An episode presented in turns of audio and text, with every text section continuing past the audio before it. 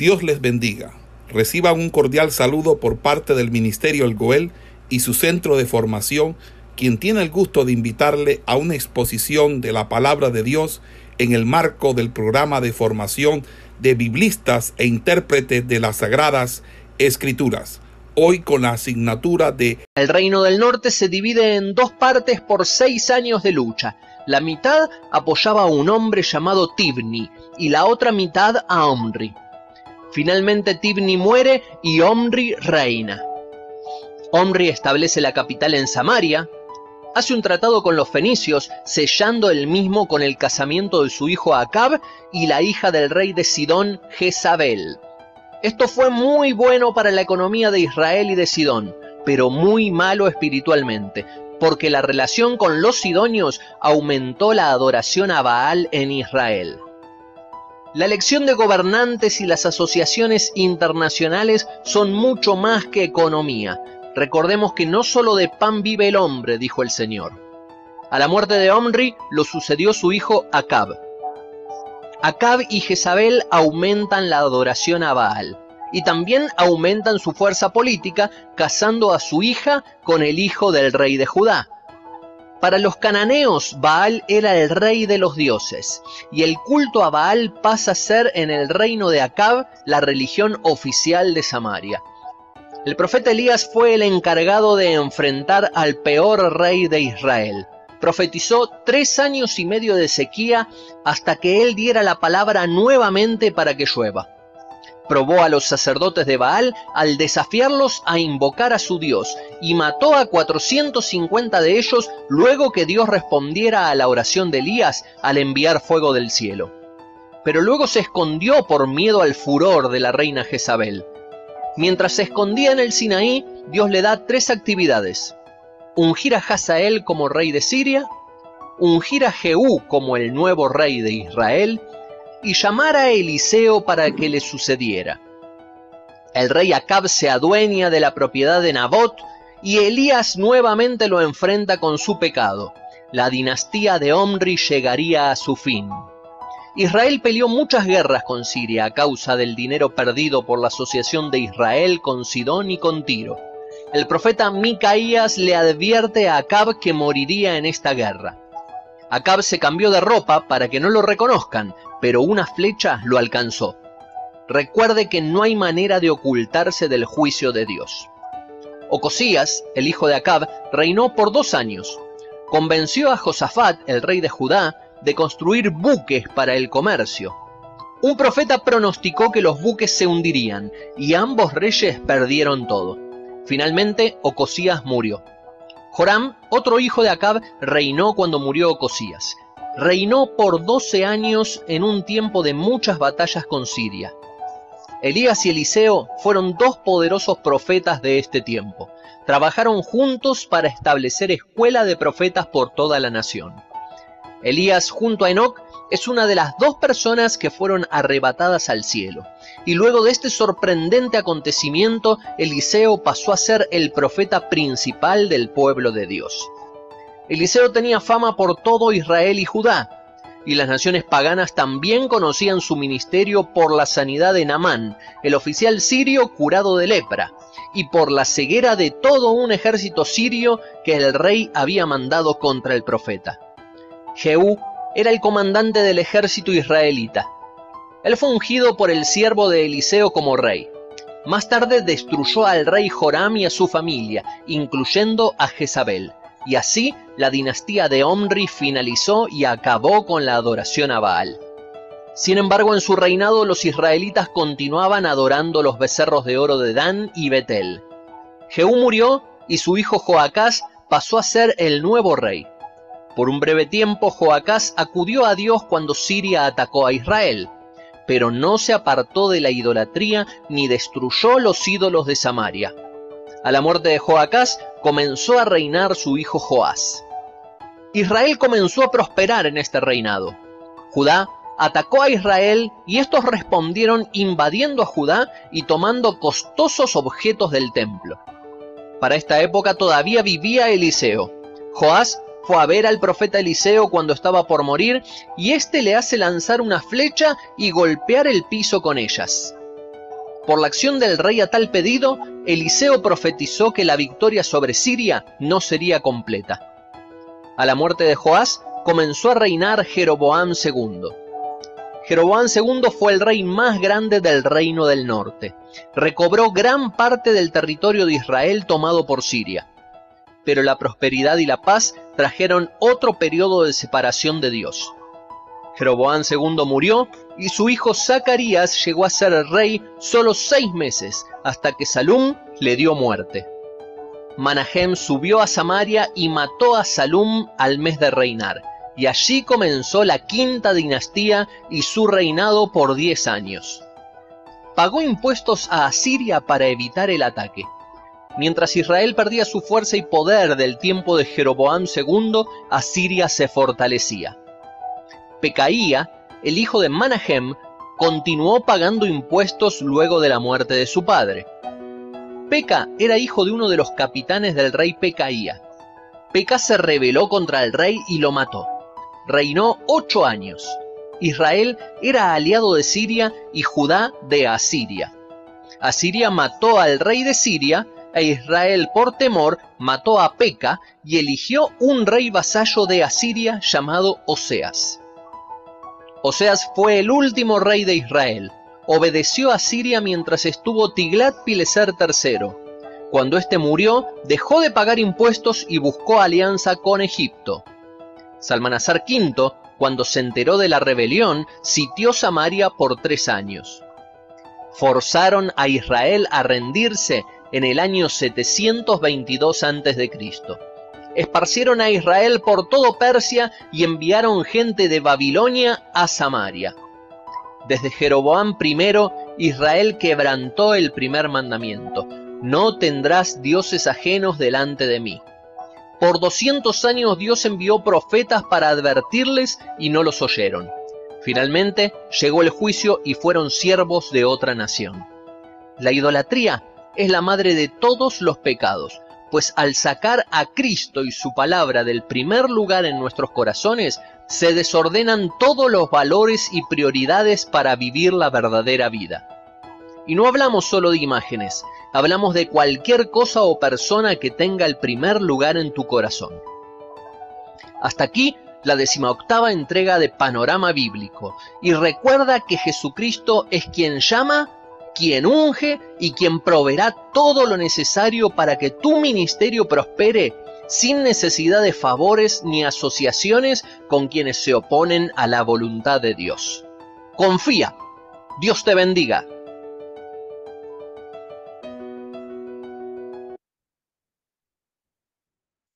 Muy bien.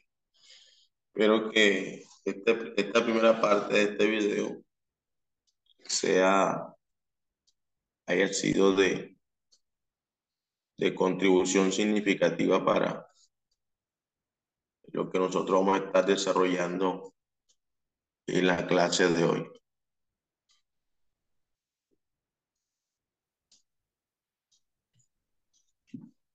Bien. ¿Todos pudieron apreciar el video?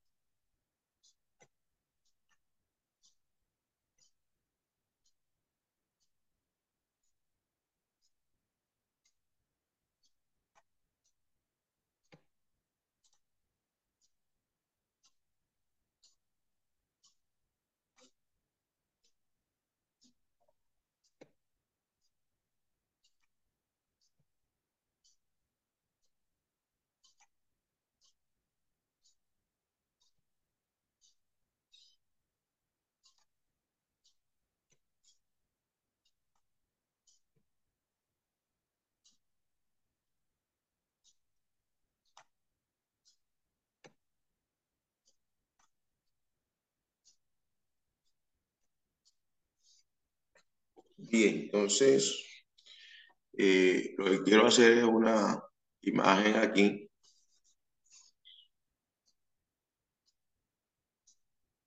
Para recordar algunas cosas, sé que ustedes saben, pero vamos a recordarlas.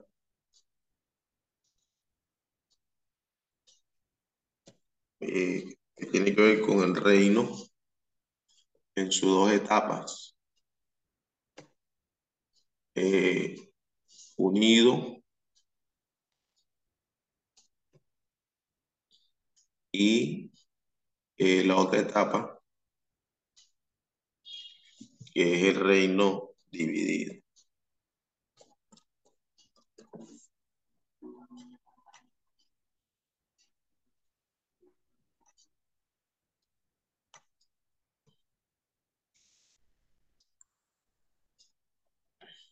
Bien, el reino eh, unido se dio en el momento donde estaban todas las tribus eh, unidas. Y en este periodo estuvo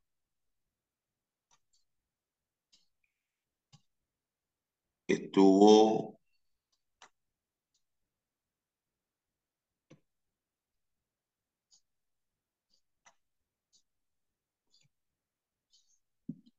aquí en este periodo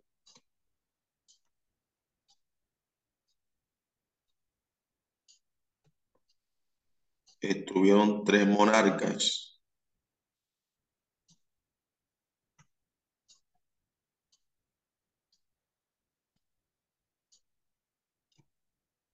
que todos recordamos, iniciando con Saúl,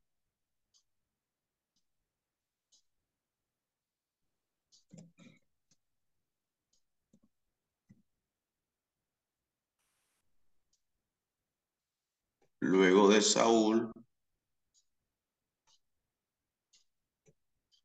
eh, sigue David.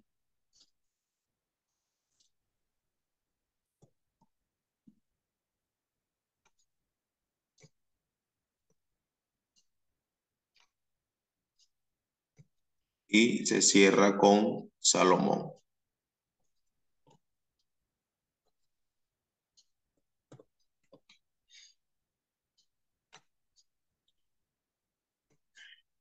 Cerramos con Salomón.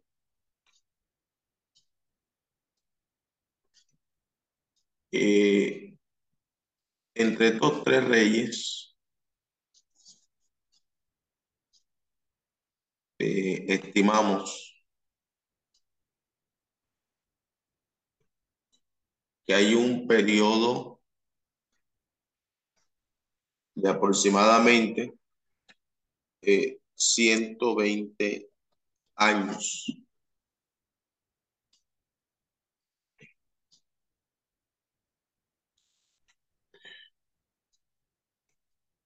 Ciento veinte años.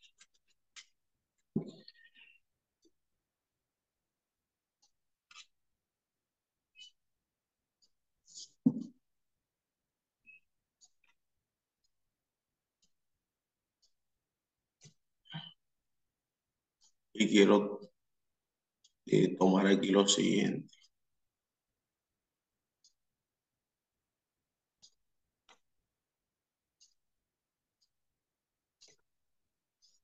Y en cuanto a Salomón, eh, Salomón muere o fallece en el año 931 antes de Cristo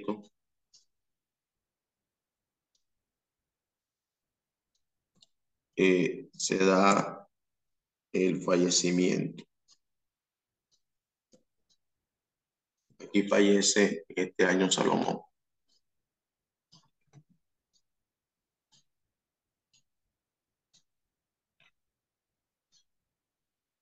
Muy bien. Eh, entonces lo que tenemos aquí eh, tiene que ver con Reino Unido. Reino Unido. el reino eh, dividido eh, se divide eh, por una por una causa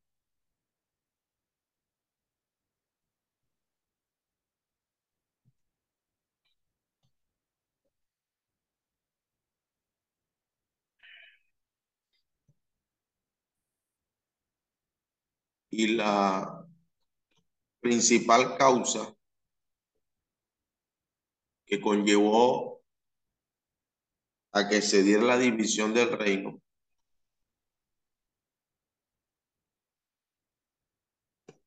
tiene que ver con la idolatría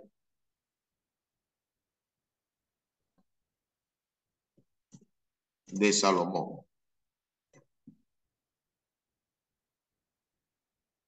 Idolatría de Salomón.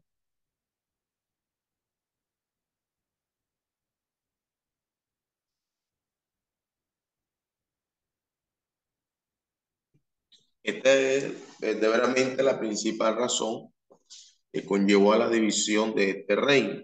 Ahora, cuando el reino se divide, como veíamos en, en nuestro video instructivo,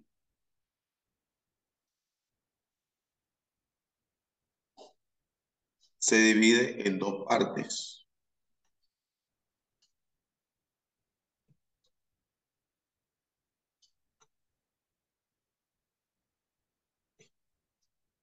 Está el reino del norte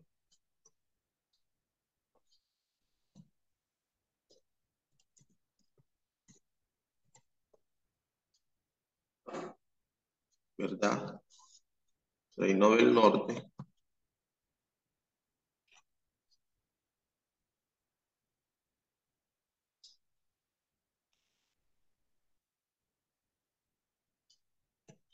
Y tenemos el reino del sur.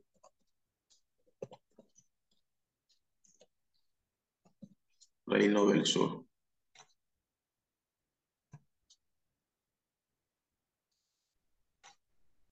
Hasta aquí me están siguiendo ustedes, mis hermanos. Amén. Ok. Hablando del reino del norte,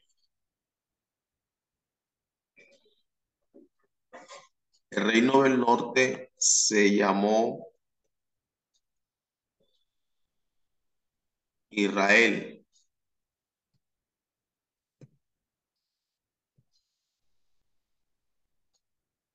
Israel.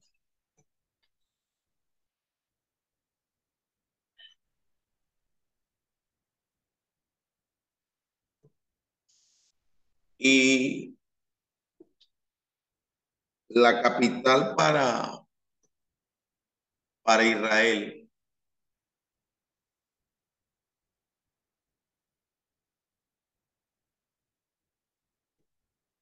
la capital para Israel era Samaria.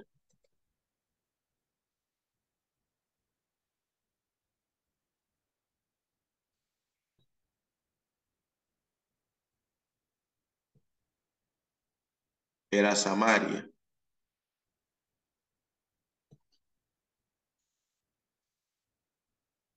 Eh, para el caso de Israel, él es el reino del norte, estaba integrado por 10 tribus. Aquí tenemos 10 tribus.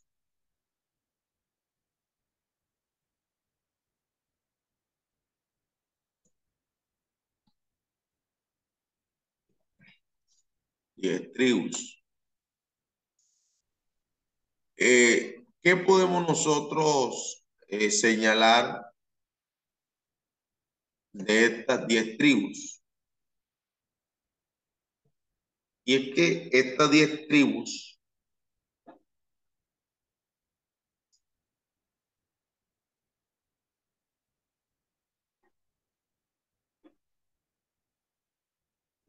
estas diez tribus Ojo la nota. Todas cayeron en idolatría.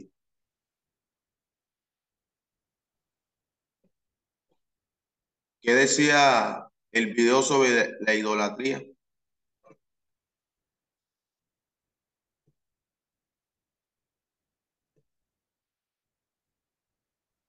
¿Qué decía el video sobre la idolatría? Creo que al final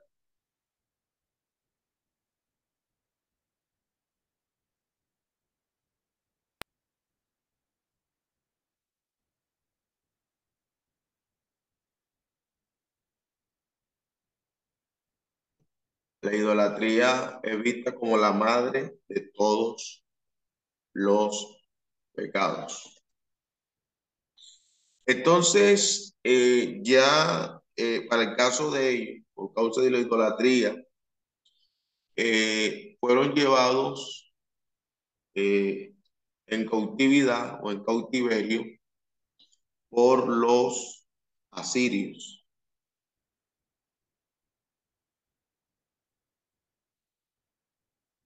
Y esto tuvo lugar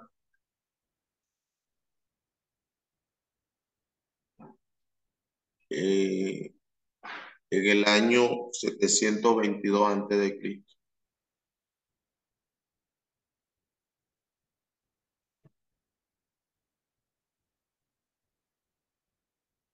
Setecientos veintidós antes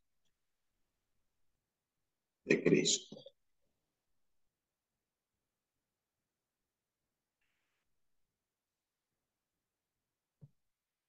Bueno, esto sería concerniente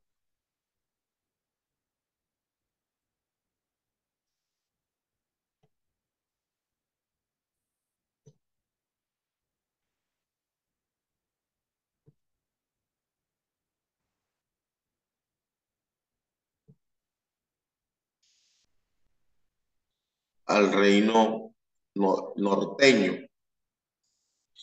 Y ahora vamos a pasar al reino sureño o al reino del sur.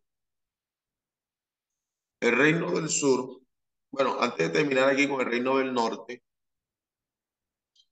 eh, el reino del norte estuvo bajo el liderazgo de Jeroboam.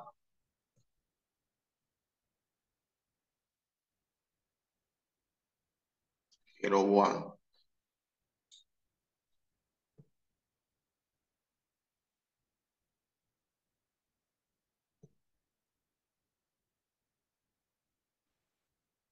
El reino del sur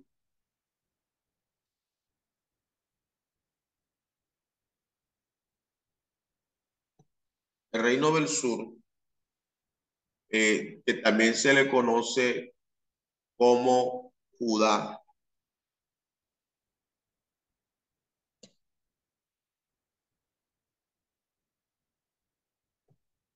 También tenía pues su propia, su propia capital. Y la capital para Judá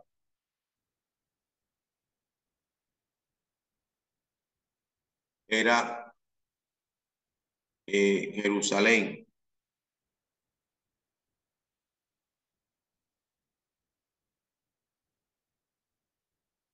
Jerusalén.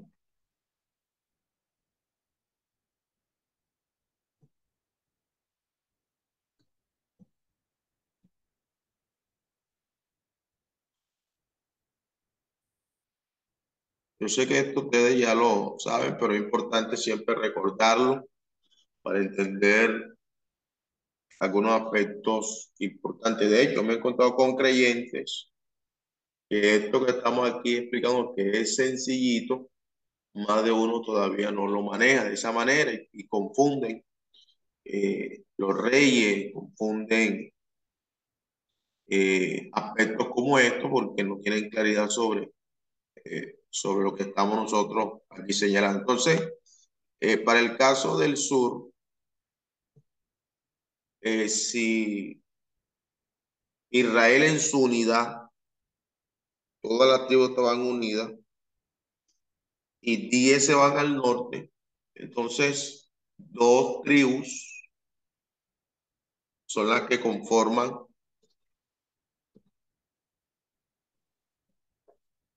el reino sureño.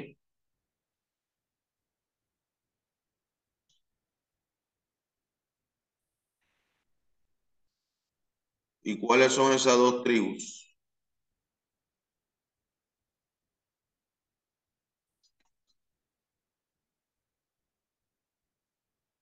¿Cuáles son esas dos tribus? A ver.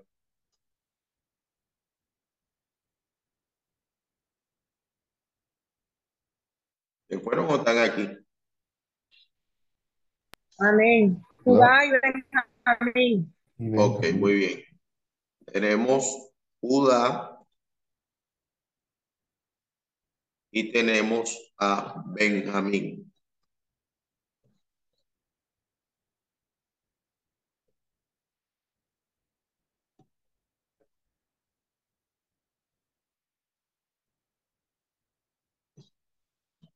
Judá y Benjamín.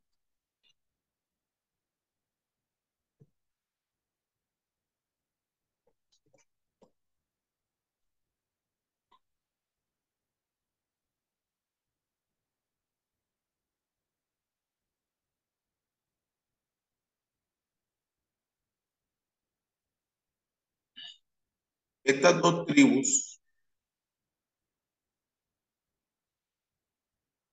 le tocó ser llevados exiliados por los babilonios.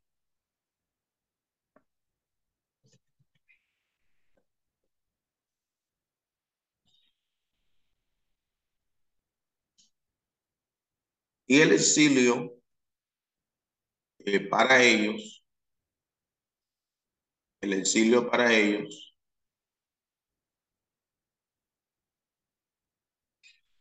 se dio en el año 586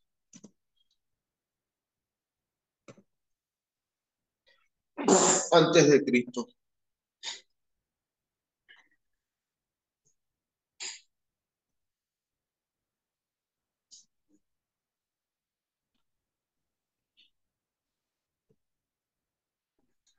Quinientos ochenta y seis antes de Cristo. Eh, el reino del sur inició con el liderazgo de Roboán, que era hijo de Salomón.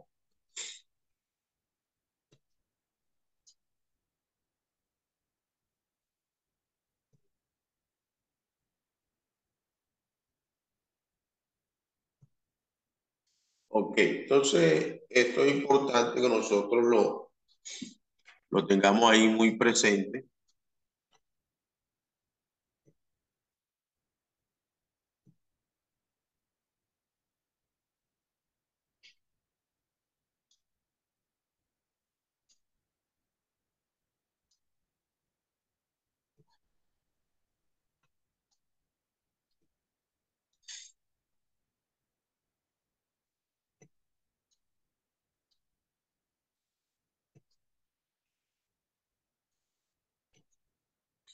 Bien.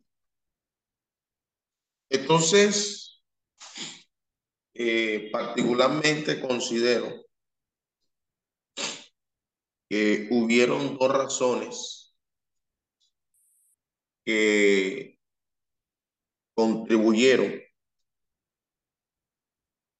a que este reino se dividiera.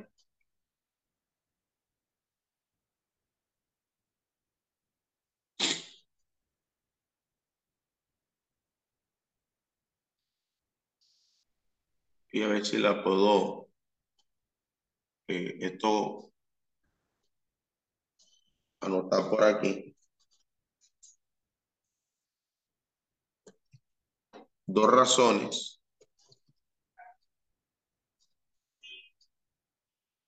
por las que se dividió el reino.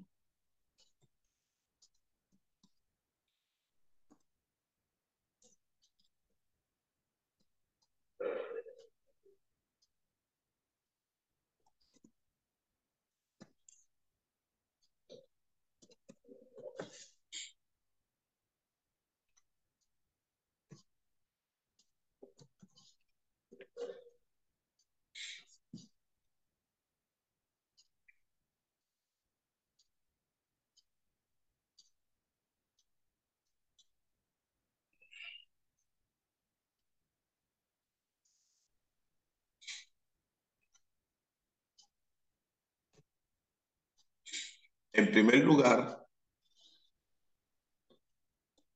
eh, hay razones espirituales.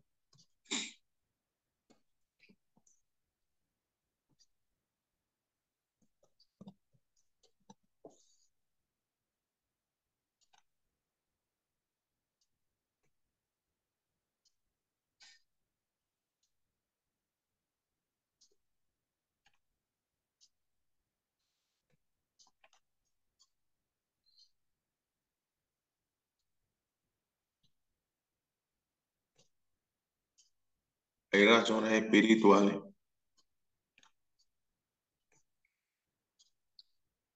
Y en segundo lugar, hay razones políticas.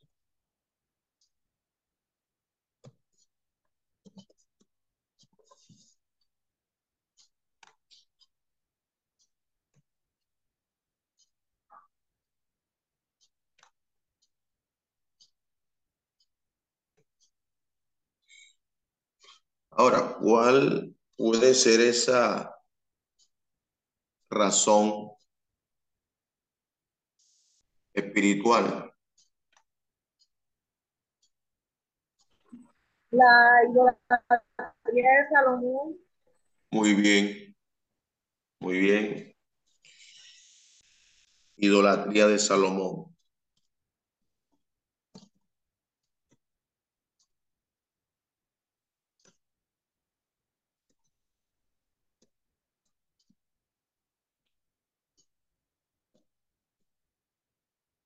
La idolatría de, Salomón.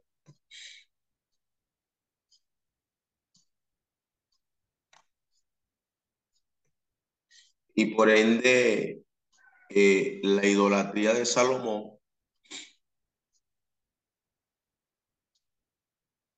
lo condujo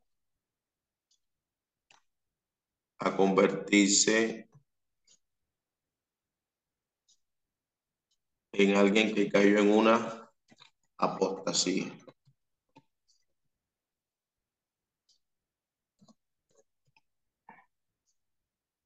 Y recuerda que apostasía es caer, significa caer del fundamento, es desviarse, es apartarse la verdad. Eh, esto como razón eh, espiritual, como razón eh, política y en cumplimiento de una de una profecía.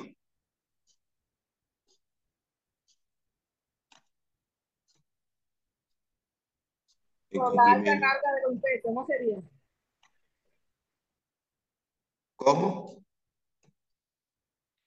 La alta carga de los impuestos que le había puesto Salomón al pueblo.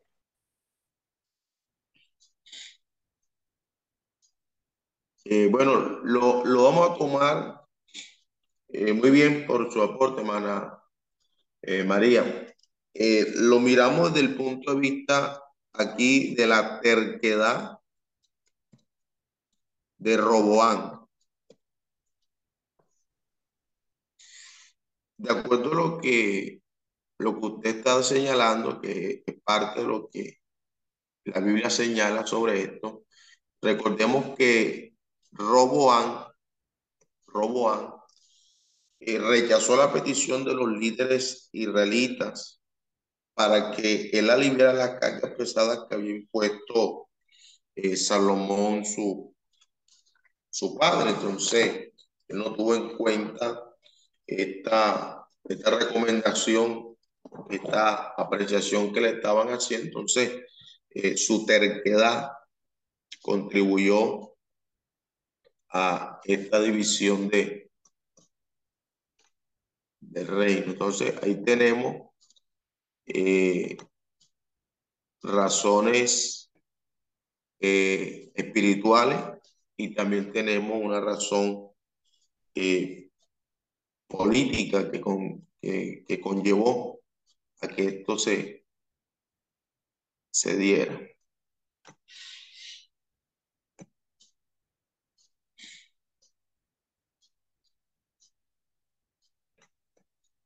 Muy bien.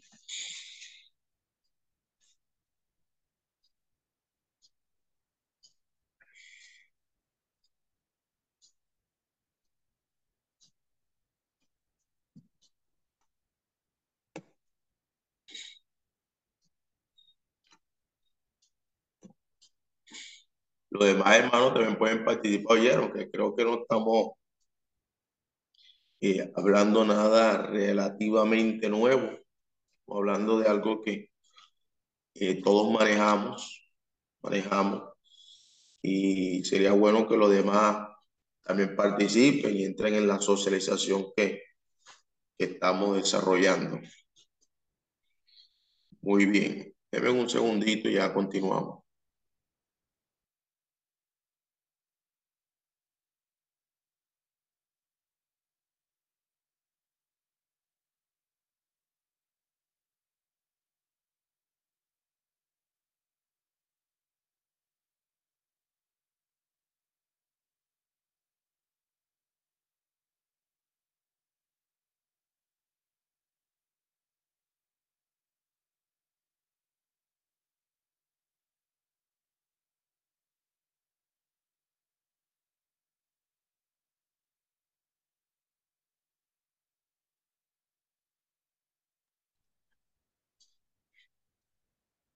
Bueno, antes de, de, seguir, voy a,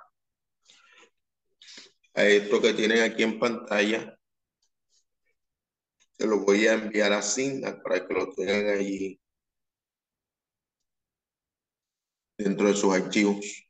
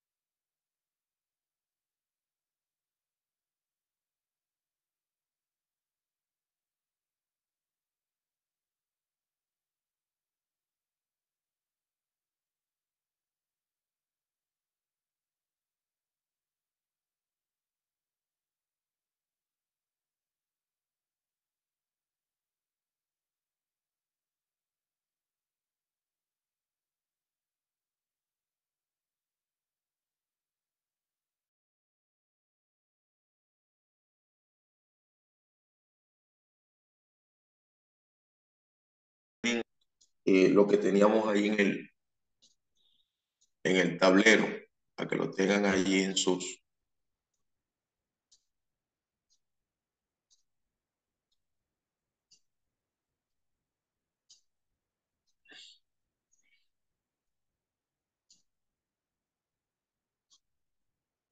Bueno, vamos aquí a, a borrar. Esto lo vamos, esto lo vamos a dejar.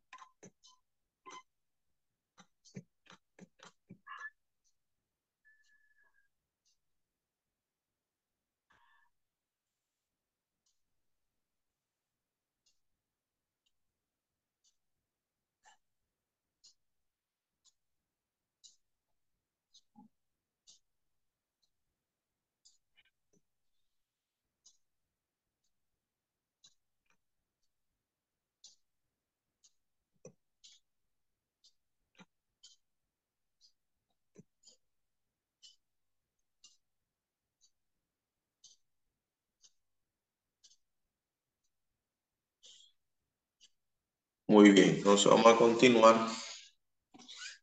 Ya habiendo tenido la base anterior,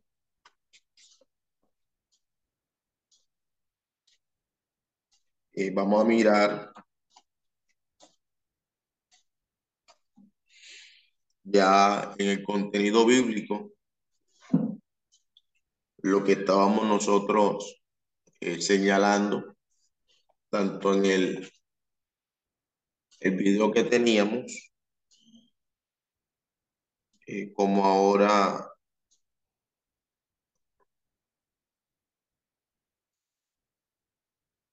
en la clase, ya ubicándonos en el, en el texto bíblico, que es importante ahora.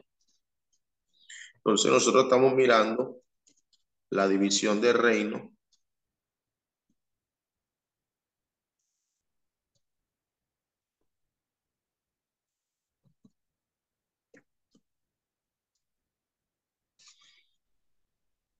Vamos a mirar eh, la historia, de esta forma lo vamos a llamar la historia sincrónica.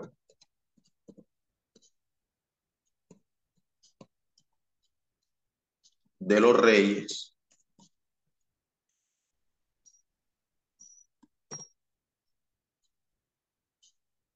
Hasta Onri y Asa.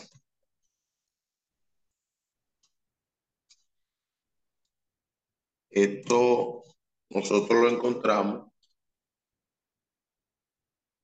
en el primer libro de Reyes, el capítulo 12, versículo 1, hasta el capítulo 16, versículo, a ver, 28. Versículo 28.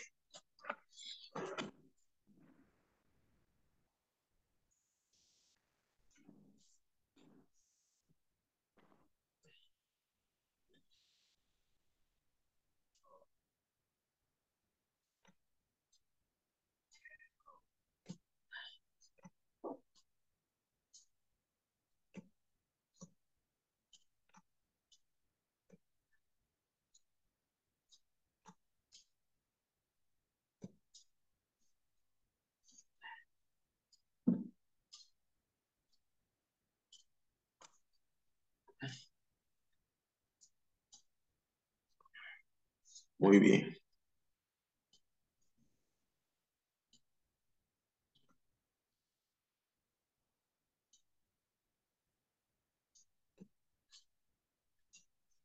Entonces, eh, podemos decir como un punto A acerca de el cisma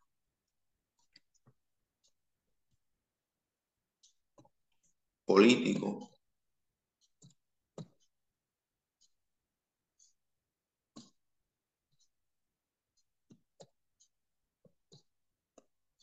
y religioso.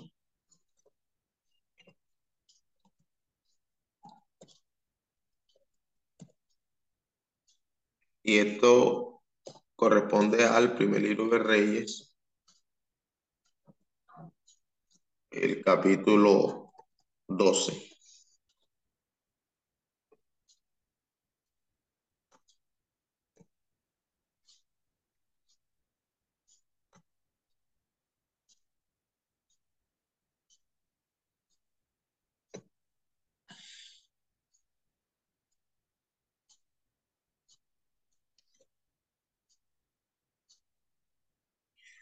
Bien, entonces, eh, aquí nosotros vamos a mirar, por ejemplo, eh, causas de la división.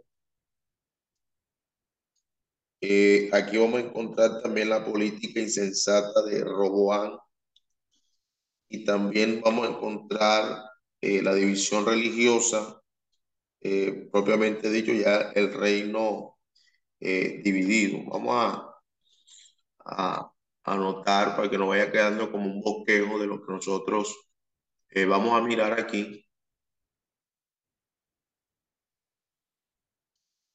Entonces, eh, aquí miraremos, la, miraremos las causas de la división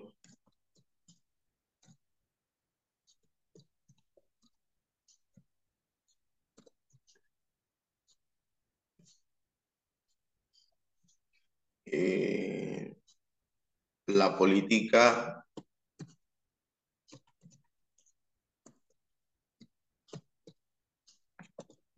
insensata de Robán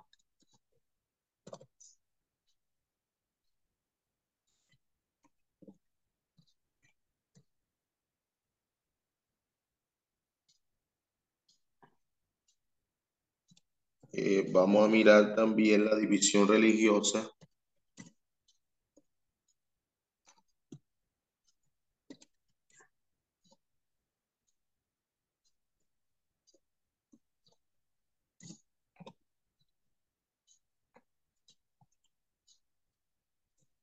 Y número cuatro, bueno, lo que tanto hemos repetido hoy, el reino dividido.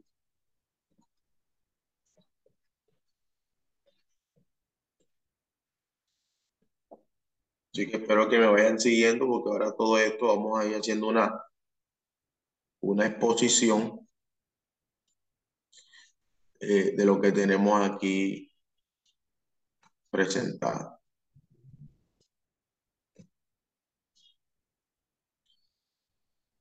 Entonces, hablando de las causas o las causas de la división, eh, vamos a, a decir lo siguiente, y es que el cisma tuvo sus raíces en la rivalidad entre Judá y Efraín. Judá era la tribu más grande de Israel y pues había llevado la posición delantera en la peregrinación en el, en el desierto. Recuerde que eh, Israel, eh, Judá Judá era la que encabezaba. ¿Quién subiera primero a la guerra? Pues Judá.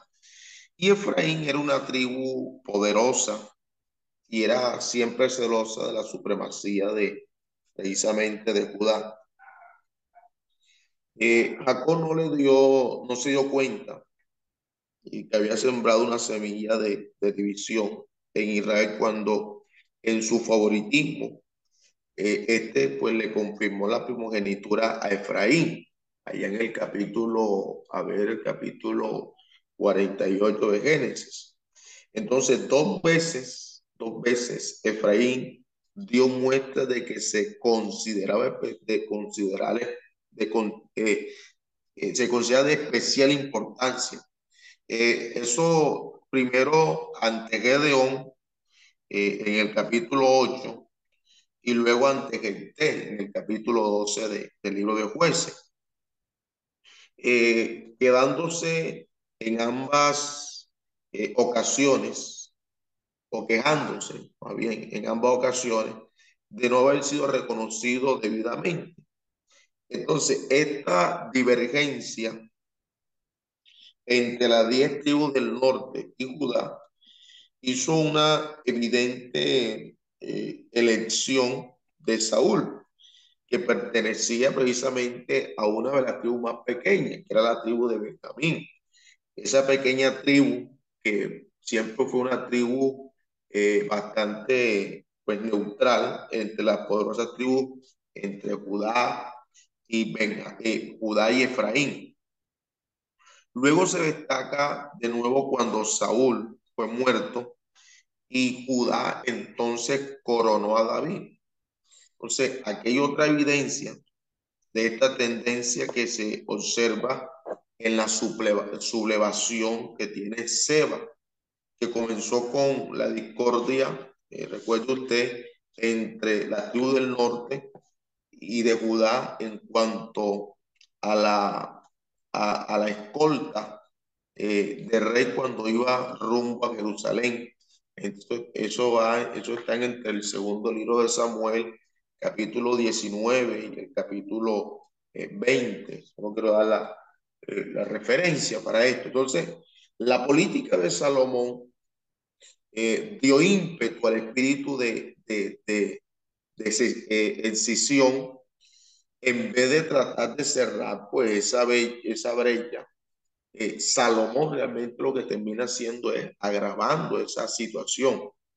Entonces, la pesada carga de los impuestos y esas repetidas demandas de obreros para que se realizaran trabajos forzados en su proyecto de construcción, esto lo que iba haciendo era producir un mayor descontento en el interior de la nación.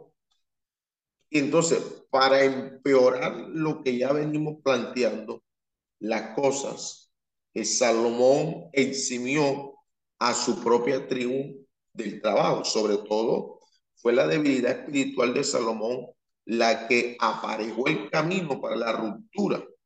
El secreto de la unidad nacional se encontraba siempre en el vínculo del culto ¿ah? común a Jehová. Si el reino mantenía a la nación fiel a su Dios, tanto Israel como su monarca, pues iban a, caer. Y Salomón edificó templos paganos en Jerusalén para su esposa extranjera y los mercaderes de otros países. Y luego terminó rindiéndole culto. Por ejemplo, rindió culto a, a, eh, que era la impura diosa de los fenicios, a que era el dios de los moabitas, y a Moloch, que era el cruel dios de los amonitas. Así que sembró este Salomón o Salomón una confusión religiosa en Israel. Y esto que hizo debilitó el vínculo espiritual que tenía las tribus.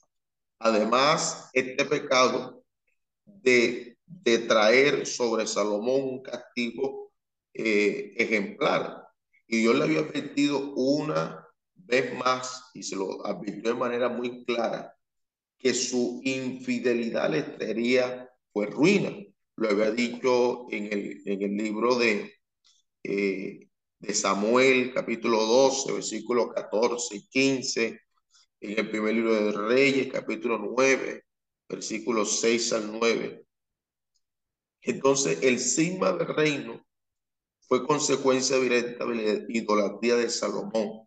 Entonces, eh, para reiterar,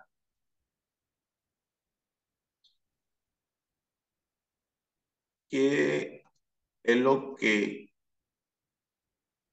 dio lugar a la división del reino? Indiscutiblemente, la marcada idolatría de Salomón. Qué lástima que a Salomón tengamos que recordarlo como un hombre idólatra.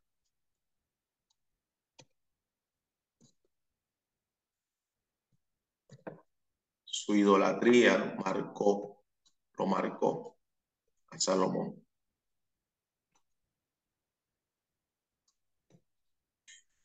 Bueno, esto nos lleva entonces ahora encontrarnos con la política eh, insensata de Roboán, que era hijo de, de Salomón.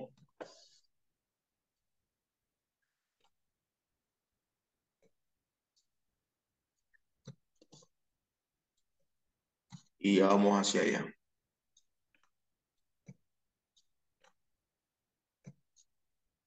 Ya vamos hacia allá. Muy bien. Ahora entonces la política insensata con la que viene Roboán. Capítulo 12 eh, de este libro de Reyes la, la intransigencia de Roboán ante la diez tribus precipitó esa latente ruptura. Poco después de la muerte de Salomón, pues la Biblia dice allí en el texto que se convocó en Siquén una reunión de los ancianos de Israel. Y esto pues le querían poner condiciones al nuevo rey eh, que estaba recientemente coronado. Y es probable que Jeroboam fuera el vocero de las tribus. Pues tan pronto como se supo que Salomón había fallecido, volvió de Egipto, donde éste estaba eh, residiendo, como era residente. Entonces, al parecer, al parecer, eh, los ancianos ya sabían que Ahías le había anunciado que sería rey de las diez tribus. Pero le, le, le, le dieron la oportunidad a Roboán de rectificar las, las injusticias de su padre. Todo lo que deseaban era el alivio de los, de los, de los pesados impuestos, de la carga de los trabajos forzados que pues venían teniendo bajo eh, el gobierno eh, de Salomón. A Roboán le falta la sensatez. Y una de las cosas, hermanos, que a un, a un líder eh, no le puede faltar, así como en nosotros está el Espíritu Santo, hay algo que también debe acompañar a un líder y se llama la sensatez. La sensatez. Entonces, a falta de la sensatez de Roboán,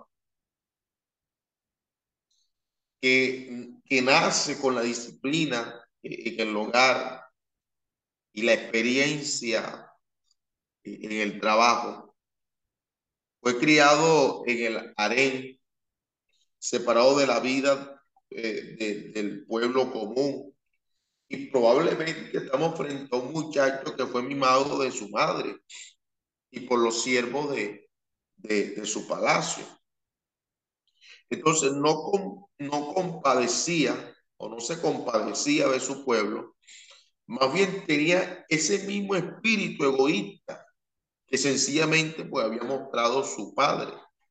Ante la demanda de los ancianos, Roboán entonces consultó primero a los, a los consejos o el consejo de los de avanzada o sea, de los ancianos. Pero el consejo de ellos, o que le dieron, le fue contrario a esas ambiciones propias que, que tenía. Entonces, ¿qué hace Roboán? Hace llamar a los compañeros de su juventud, quienes eran hombres nobles, o quiero decir también, eran meros parásitos de la corte. Ellos sabrían decirle las cosas que él quería escuchar. Y estuvieron de acuerdo con Roboán en que cualquier eh, concesión sería eh, interpretada como una debilidad y sería seguida de nuevas exigencias. La respuesta dura y arrogante de, de Roboán provocó la separación permanente de, la de, de, de las doce tribus. Entonces, el hijo de Salomón se quedó solo con el apoyo de Judá y de la tribu de Benjamín. El reino setentrional tomó el nombre de Israel a veces, pues también le conocemos como Efraín, mientras que el reino del sur se le llamó Judá. Entonces, eh, esta, esta situación insensata de Roboán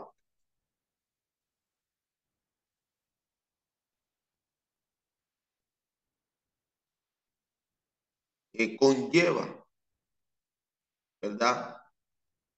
A esa separación.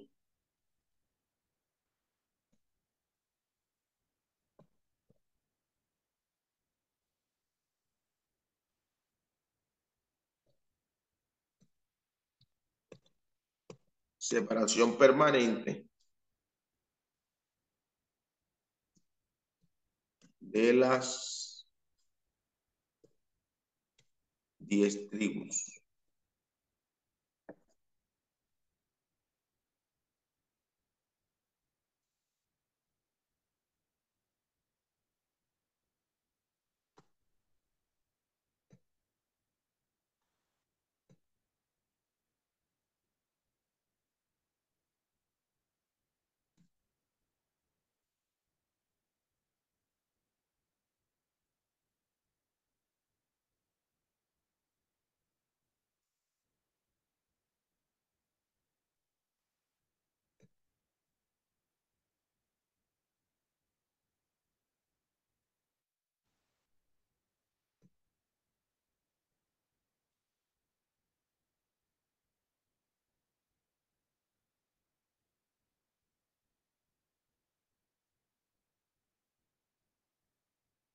Entonces, esto nos lleva a esa división religiosa que se da ahora. Y quiero que me eh, preste mucha atención a, esto que viene ahora. Ya estoy, eh, eh, bueno, estoy exactamente en el versículo 25 al 33. Y quiero que vaya, vaya conmigo a la Biblia. Recuerden que estamos en el capítulo 12 del primer libro de Samuel, eh, perdón, de Reyes.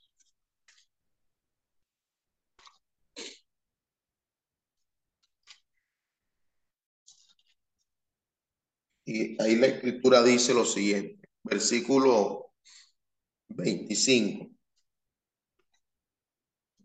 Eh, por lo menos en mi Biblia tiene como título El pecado de Jeroboam. Entonces reedificó Jeroboam a Siquén en el monte de Efraín y habitó en ella. Y saliendo de allí reedificó a Penuel y dijo Jeroboam en su corazón, ahora se volverá el reino a la casa de David. Si este pueblo subiere ofrecer sacrificio en la casa de Jehová en Jerusalén, porque el corazón de este pueblo se volverá a su Señor. Roboán, rey de Judá, eh, me matarán a mí y se volverán a Roboán, rey de Judá. Y habiendo tenido consejo, hizo él dos becerros de oro y dijo al pueblo, bastante habéis subido a Jerusalén. Y aquí tus dioses, oh Israel, los cuales hicieron subir de la tierra de Egipto. Y puso uno en Betel y otro en Dan. Y esto fue causa de pecado, porque el pueblo iba a adorar delante de uno hasta Dan. Hizo también casas sobre los lugares altos e hizo sacerdotes de, del pueblo que no eran de los hijos de Leví. Entonces instituyó Jeroboam fiesta solemne en el mes octavo a los quince días del mes, conforme a la fiesta solemne que se celebraba en Judá y sacrificó sobre un altar. Así hizo en Betel, ofrecieron sacrificio a los becerros que había hecho Ordenó también en Betel sacerdote para lugares altos que él había sacrificado.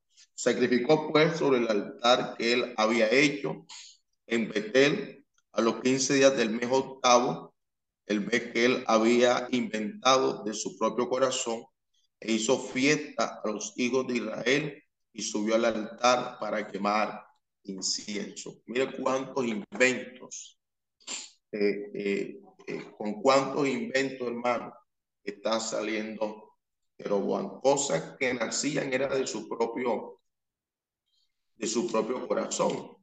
Entonces, la pregunta que yo quiero hacer después de haber leído el texto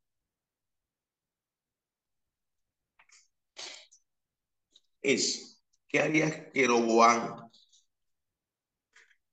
con la oportunidad que se le presentaba como nuevo monarca de la diez de Israel? Sabía bien que el cima del reino no debía ser eh, las amenazas imprudentes de Robán, sino a la idolatría de, Salomón. Entonces Dios le había prometido que si andaba eh, en los caminos rectos sería un gran rey y su dinastía pues iba a ser una dinastía que, iba a ser eh, firme, que iba a ser estable. Pero, pero, Jeroboam temía más el retorno del pueblo a la adhesión a la casa de David que propiamente dicho que a la voz de Dios. Entonces decidió levantar barreras religiosas para que sus súbditos no fueran a Jerusalén para rendirle culto a Dios. Entonces sustituyó el culto del templo en Jerusalén por la adoración a los becerros de oro, tal como leímos eh, en Betel y en Dan. O sea, Betel eh, estaba en la ruta que conducía a Jerusalén y Dan se encontraba eh, en el extremo norte. Entonces, es probable que se le ocurriera la idea de fundir imágenes en forma de, de becerro, por lo cual se observó cuando, cuando, cuando, esto, cuando estuvo en Egipto. Entonces, los egipcios adoraban al toro Apis, ¿verdad? Que era el símbolo de la fuerza generadora aunque probablemente él quisiera que los becerros fueran solo símbolos de Jehová, pronto se hicieron objetos de total idolatría. Eh, además, eh, rebajó el concepto acerca de Dios que es espíritu para representarlo en una forma material y mucho más eh, en una forma de, de, de, ¿qué? de bestia, ¿verdad? Jeroboam entonces instituyó también un nuevo sacerdocio empleando hombres que no eran de la tribu de Leví, e indujo cambio en las fiestas y en las reyes religiosas. Muchos levitas y sacerdotes perseguidos por Jeroboam pues, terminaron pasándose según segundo libro de Crónicas, capítulo 11, allá en el versículo 13 al 17, terminaron pasándose eh, a Judá. Desgraciadamente el ejemplo idolátrico motivado por la ambición egoísta y mundanal de Jeroboam, fue imitado por todos los reyes de Israel, así como eh, lo señalamos eh, ahorita.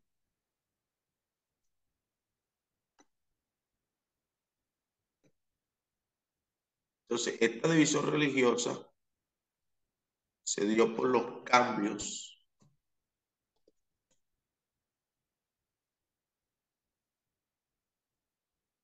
efectuados por Jeroboam.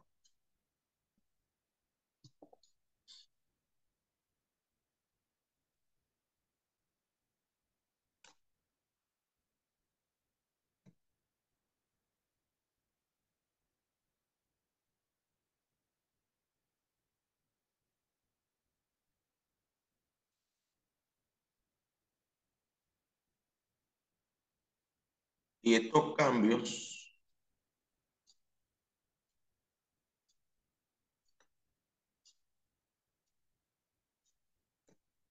fundamentalmente tuvieron que ver eh, en primer lugar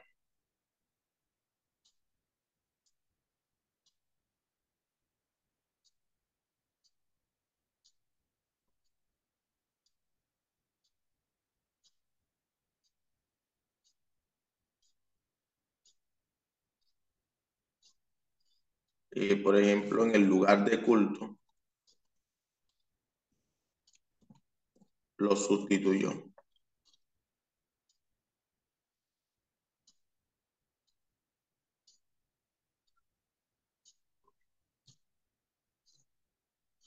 También eh, se metió con la forma de adoración.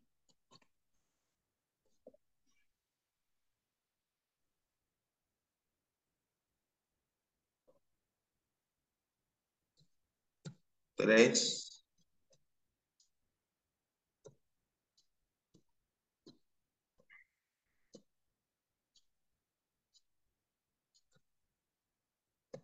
Los becerros.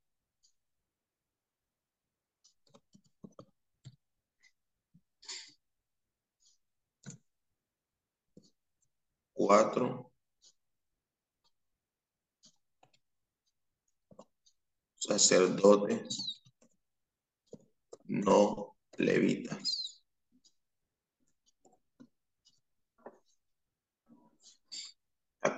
Todo esto, hermano,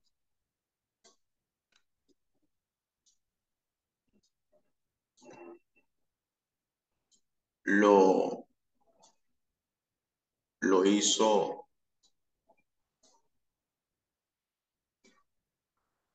Jeroboam cambió el lugar de culto, la forma de oración, eh, incluyó los becerros como una imagen de Dios.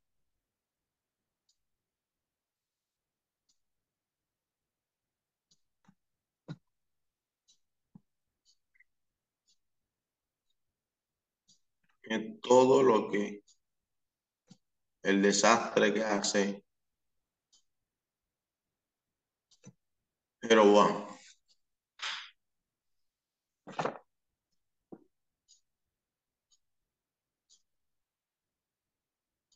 Muy bien.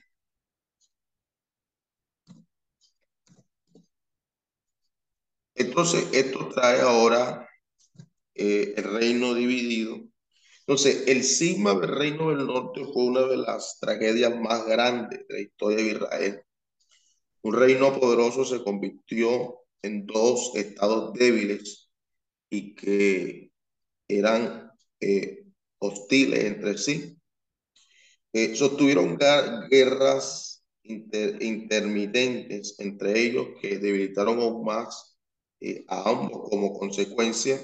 Ni uno ni otro pudieron resistir eh, al empuje de las grandes potencias que surgieron en el Medio Oriente. A los 209 años de la ruptura, las diez tribus de las diez tribus fueron llevadas cautivas a Siria y nunca más volvieron. Esto es lo que se conoce como la, la, la diáspora, ¿verdad? Diáspora.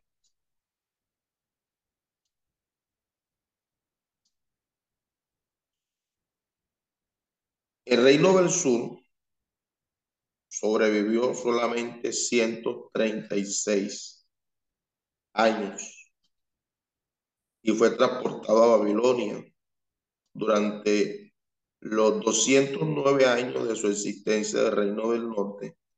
Ninguno de los de los reyes hizo lo que era recto ante eh, los ojos de Jehová.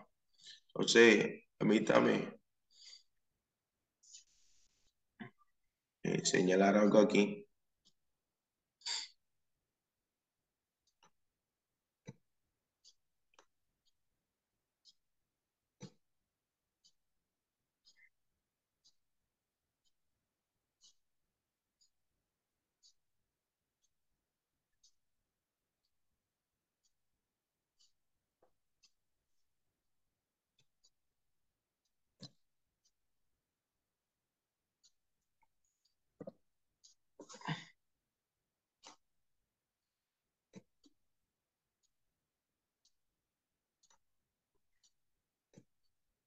Norte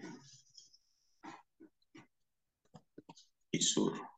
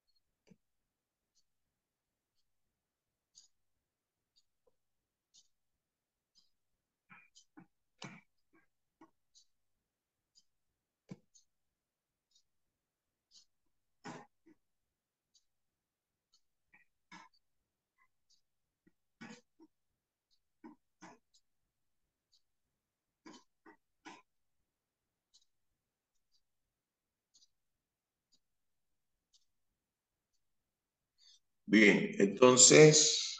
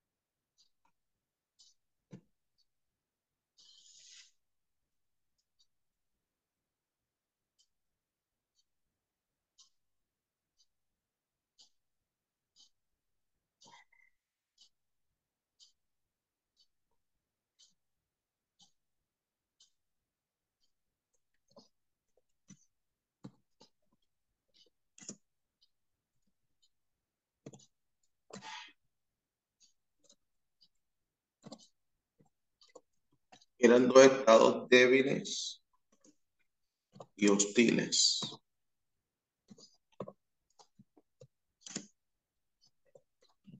entre sí.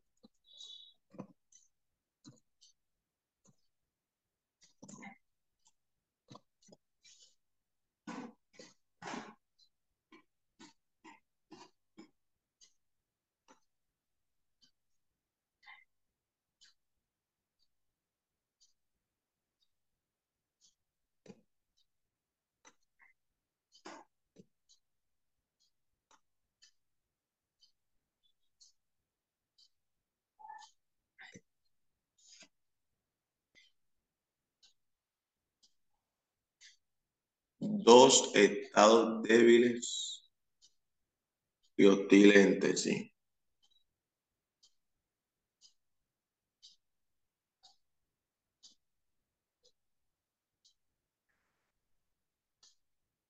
Entonces, aunque el reino del norte era más grande y poderoso que, eh, que Judá, era menos estable. El espíritu de revolución quedó en Israel como una debilidad permanente. Y en sus dos siglos de existencia tuvo ocho dinastías. Y tuvo ocho dinastías y tuvo 19 reyes, con un promedio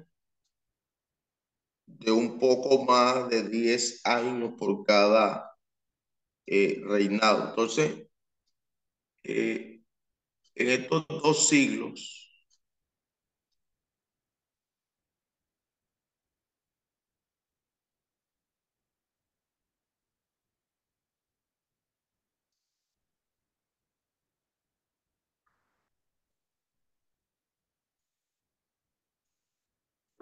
estoy hablando del norte,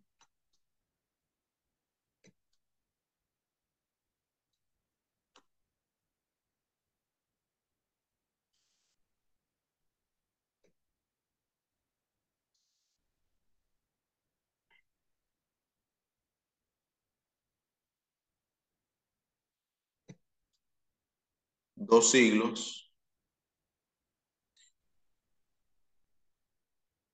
tuvo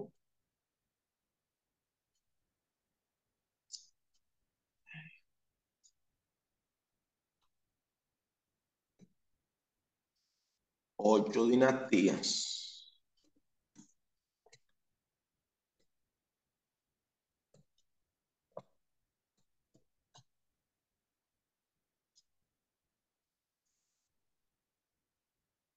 Dentro de estas ocho dinastías,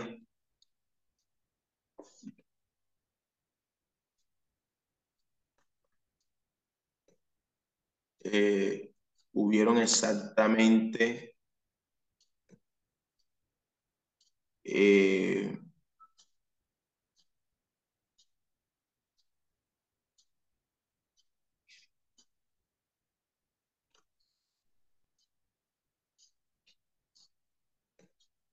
exactamente hubieron 19 reyes.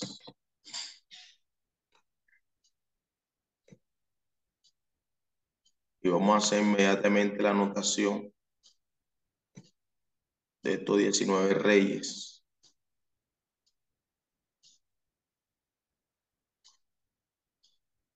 Y es que, hablando de estos 19 reyes, todos fueron malos. Todos fueron malos. Todos fueron malos.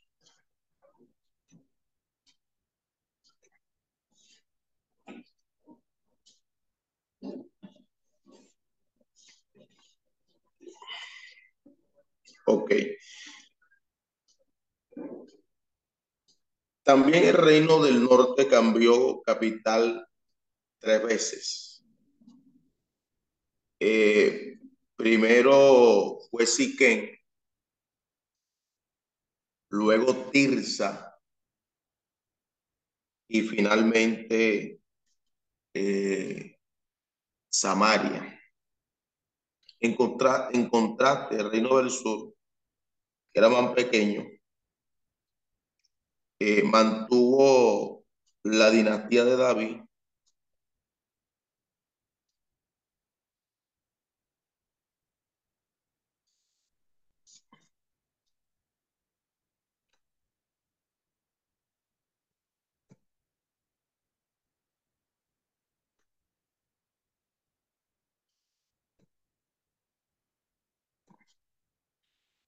el sur se caracterizó porque mantuvo la dinastía de eh, David.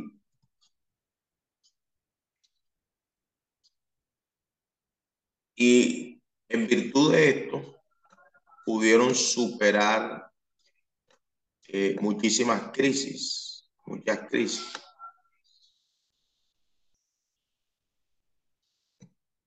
Muchas crisis, aunque la mayoría de sus reyes eran indignos, también hubo algunos de ellos que sirvieron a Jehová.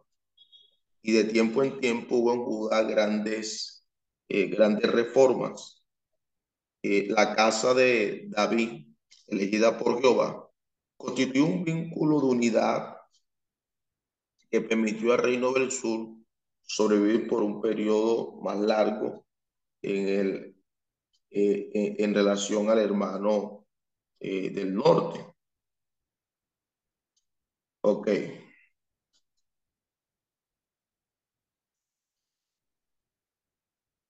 Eh, de los,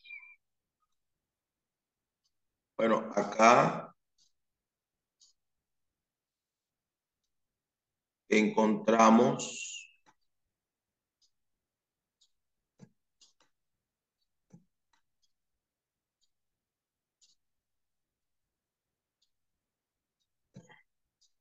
que hubieron 20 reyes.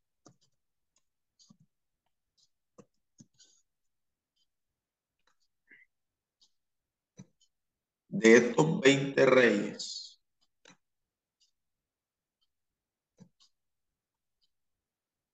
se considera que de estos 20 reyes,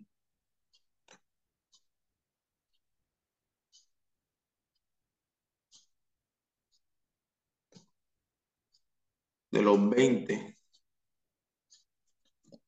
8 fueron buenos.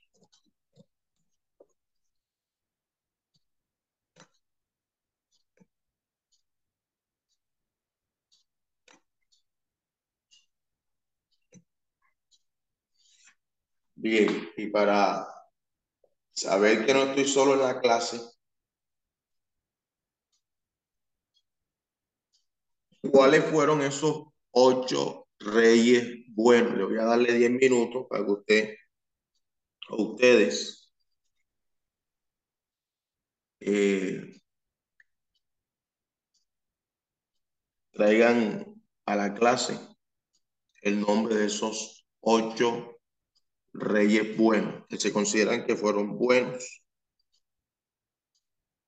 aunque la mayoría no lo fue, pero ocho se consideran buenos.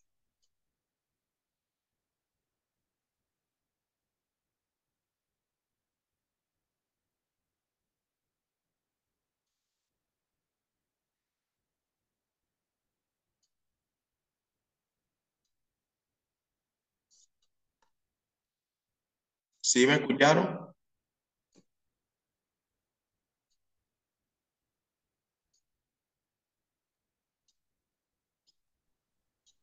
Amén.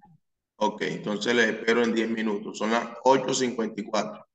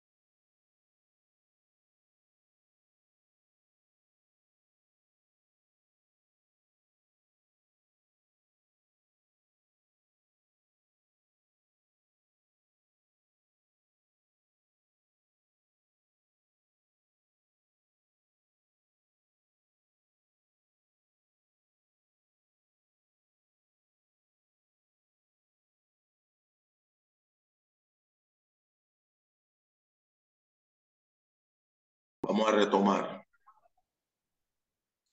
¿Cuáles son esos ocho reyes buenos de Judá? Haciendo la claridad que cada uno de ellos tuvieron eh, ciertas debilidades, ciertas fallas, pero eh, tuvieron logros importantes dentro del pueblo. Eh, los que van a participar, espero que sean todos, pueden levantar la mano yo le voy dando el turno.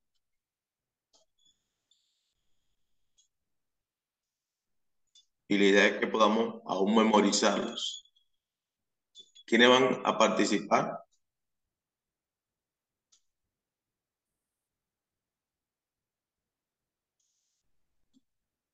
Mano Freddy Bula levantó la mano. Adelante, mano Freddy.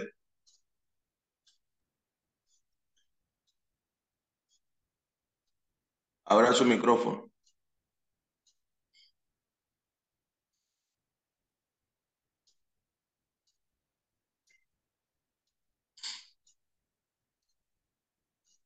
Adelante, hermano Freddy.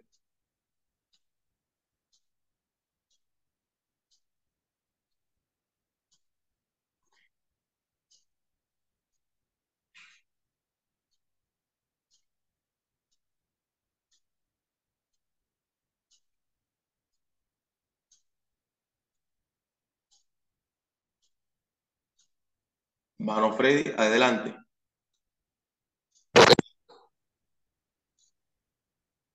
¿Me escucha, pastor? Eh, sí, señor, adelante. Bien. Los reyes que fueron obedientes fueron el rey Abdías, el rey Asa al principio de, de su reinado, el rey Josafat,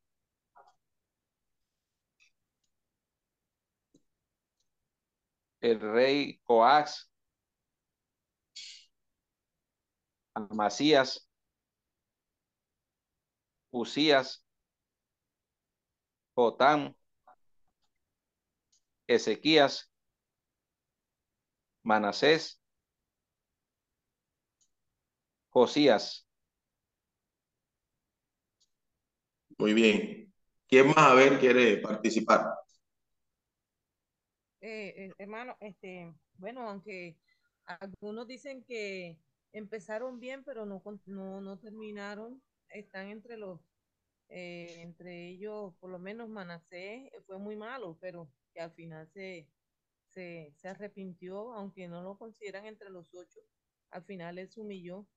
Eh, pero eh, todos ellos, Asa, Amasías, Joás, Josafá, Usías, Jotán, Abías, Ezequías, todos ellos este, algunos de ellos fueron, al principio, se mantuvieron en el temor de Dios, aunque al final algunos, eh, digámoslo así, en términos costeños, trastabillaron eh, eh, en el temor a Dios, hicieron cosas que Dios no los mandó, por lo menos como, como, este, Asa.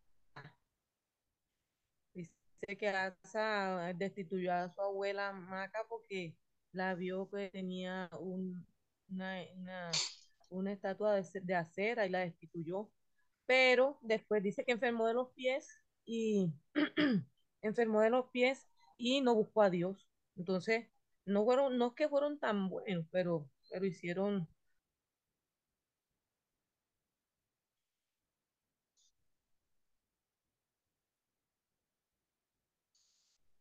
Bien, entonces Vamos a destacar aquí a los siguientes. Entonces tenemos eh, Asa, eh, dos, eh, tenemos a Josafá, tres, tenemos a Joás, eh, cuarto, tenemos a Amasías, quinto, tenemos a eh. El sexto, a ver, tenemos a Otán.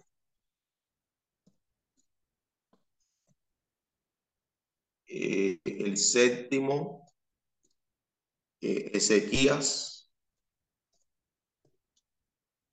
Y el octavo eh, que cerraría aquí sería Josías.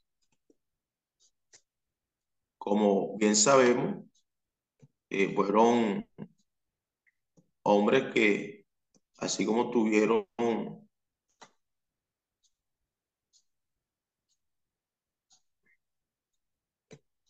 eh, tuvieron importantes logros, también tuvieron notables debilidades estos hombres. Pero en términos generales, cada uno de ellos, eh, de algún modo, de alguna manera, eh, propiciaron ciertas, ciertas eh, reformas en medio de,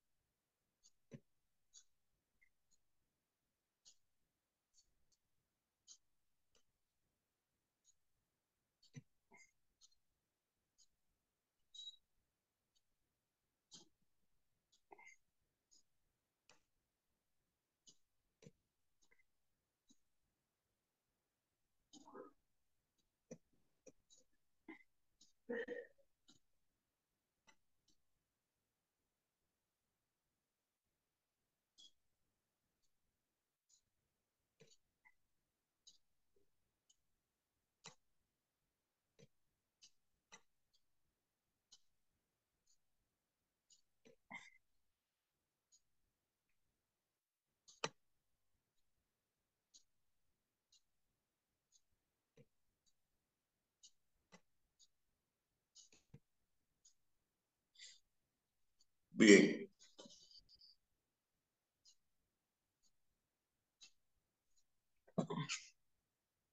Entonces, retomando, eh, todos los de el sur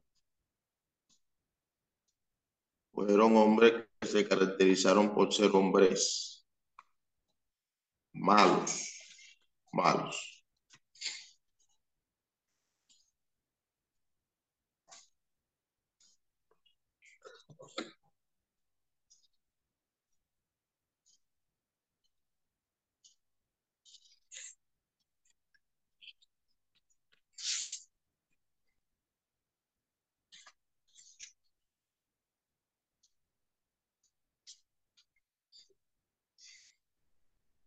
Bueno, entonces eh, la tarea que va a quedar en la siguiente.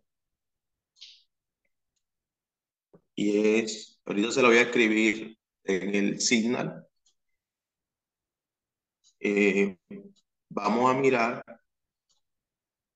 eh, la historia de cada uno de estos reyes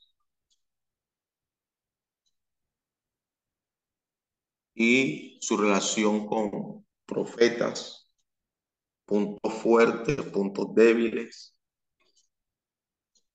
tanto los norteños como los reyes sureños. Entonces, con eso eh, vamos a terminar este libro de las crónicas, perdón, los libros de, de Reyes y Crónicas, para entrar en los últimos libros que son Edgar, Nehemías y Esther.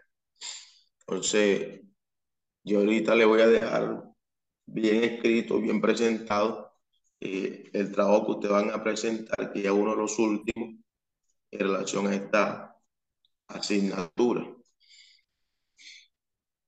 Entonces, eh, si alguien tiene alguna pregunta, eh, puede hacerla y ya estamos prácticamente cerrando esta asignatura.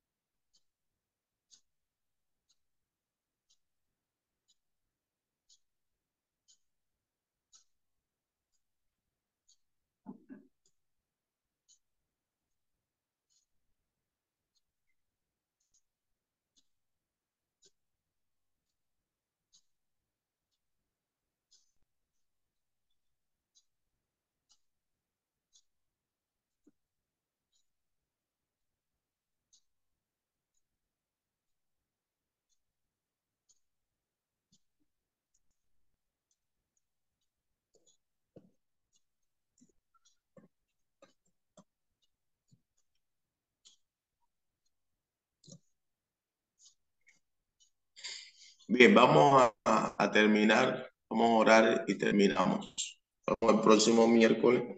Padre, en el nombre de Jesús, te damos gracias por esta clase de hoy. Gracias porque nos ha permitido, Dios mío, recibir conocimiento de tu palabra.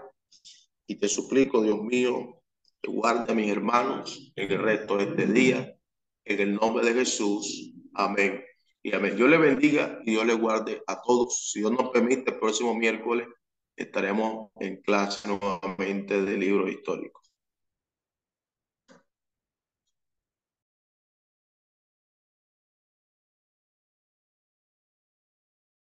Amén. Dios le bendiga, Pastor Cristian.